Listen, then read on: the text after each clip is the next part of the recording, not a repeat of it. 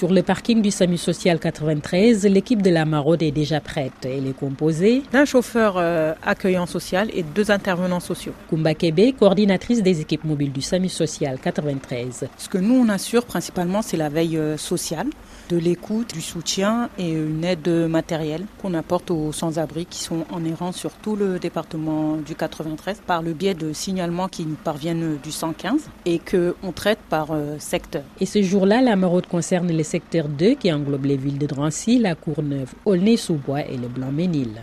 Mohamed, Adriana, la nouvelle recrue, et Rahab assurent la maraude du jour. Moi, c'est Rahab. On est la seule maraude du jour sur le département. Donc, en fait, on a déjà un listing au préalable des personnes qu'on voit régulièrement pour euh, maintenir le lien. Mohamed, chauffeur accueillant social de la maraude. Là, on est sur un secteur euh, moyen, on va dire. D'habitude, on va voir entre 5 et 10 personnes.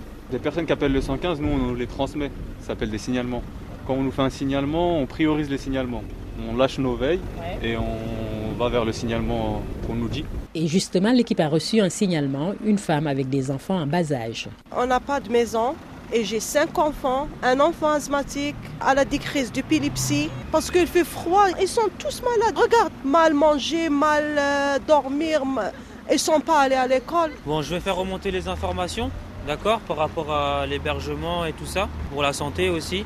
Avant de repartir, les intervenants donnent des denrées alimentaires et des duvets à la mère de famille, tout en regrettant le manque de moyens. Des fois, on n'a pas beaucoup de, denrées alimentaires, hein. on n'a pas beaucoup de duvets non plus.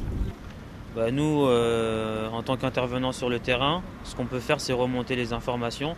Et dans ces situations, en l'occurrence, on va faire euh, un mail d'alerte, de vigilance parce qu'il y a quand même des enfants malades, quand même des enfants en bas âge. Et donc on va faire euh, un point de vigilance euh, à plusieurs partenaires. Après avoir géré tant bien que mal ces signalements, direction maintenant la gare de Bondy.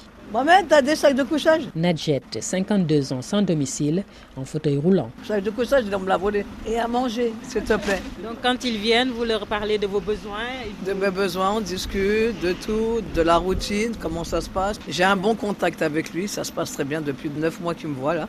Et j'ai eu un fauteuil électrique qui, sont, qui m'ont gardé dans l'eau locale. Un bon fauteuil électrique pour la suite quand j'aurai mon chez moi. En France, on estime à 330 000 le nombre de sans-abri, un chiffre bien supérieur aux quelques 200 000 places d'hébergement existantes.